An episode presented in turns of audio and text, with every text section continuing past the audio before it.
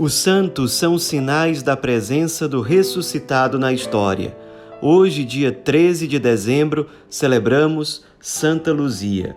As informações mais importantes sobre a nossa santa de hoje nós temos a partir de um documento muito antigo chamado Passio, que é uma narrativa sobre a vida e o martírio de Santa Luzia.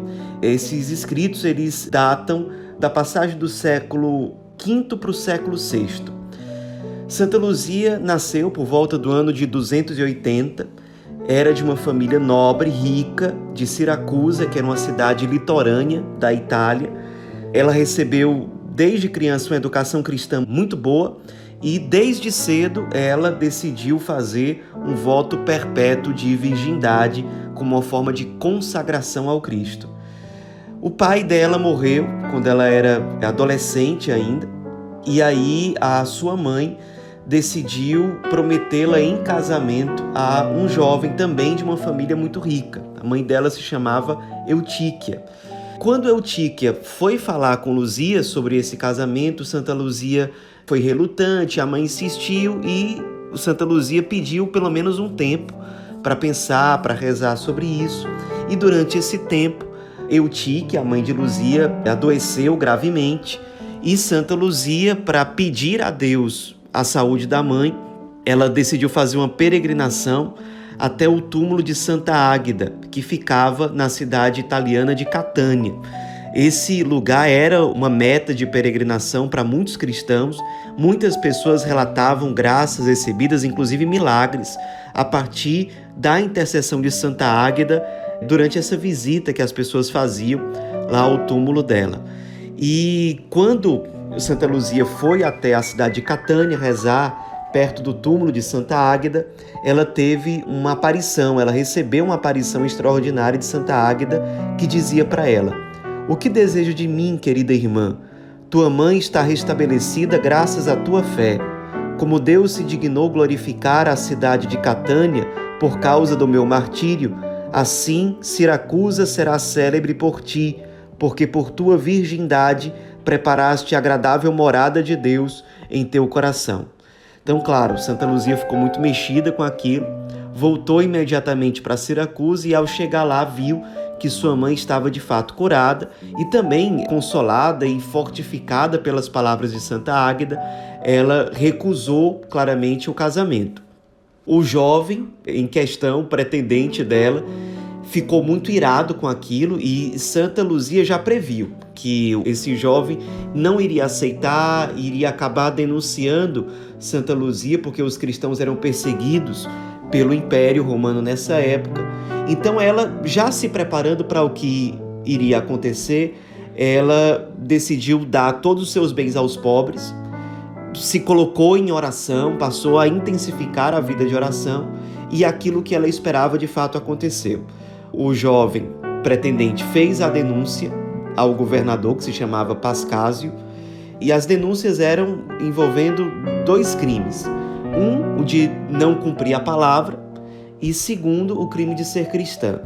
Ela foi levada, depois dessa denúncia, até a presença de um juiz que a obrigou a sacrificar aos deuses romanos e cumprir a suposta palavra e a promessa de se casar e diante do juiz, Luzia respondeu: Nenhuma nem outra coisa farei.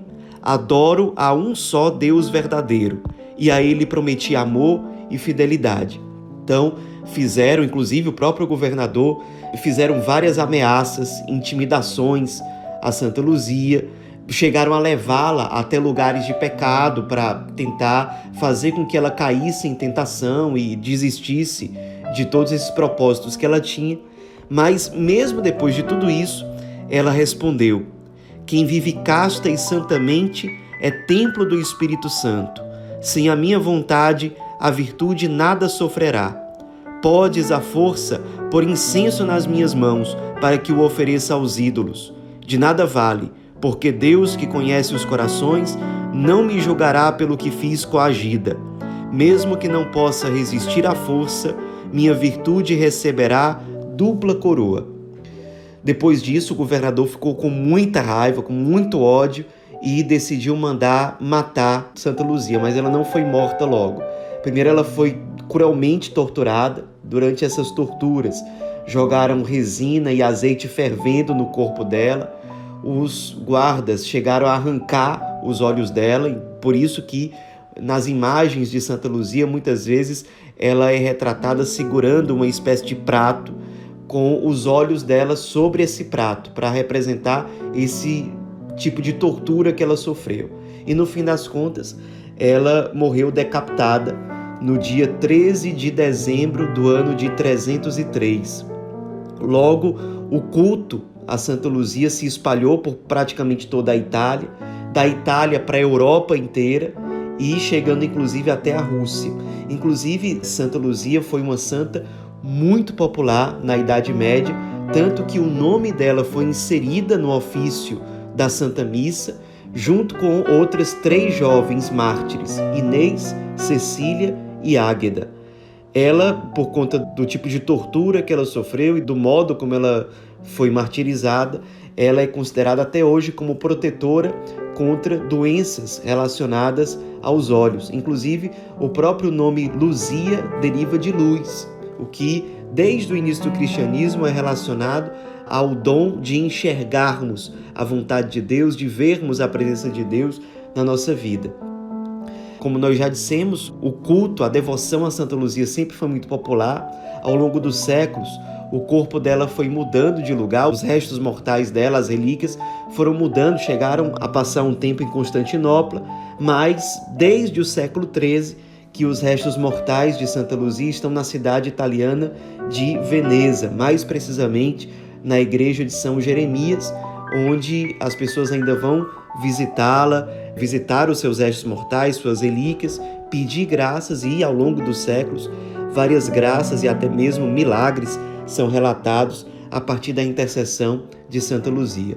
Nos inspiremos na firmeza, na coragem, na constância de Santa Luzia, que, mesmo diante das ameaças, não deixou de lado os seus propósitos vocacionais em relação ao Cristo, em relação à Igreja. Nos inspiremos para que nós não nos deixemos levar pelas provações, pelas dificuldades, até mesmo pelas perseguições.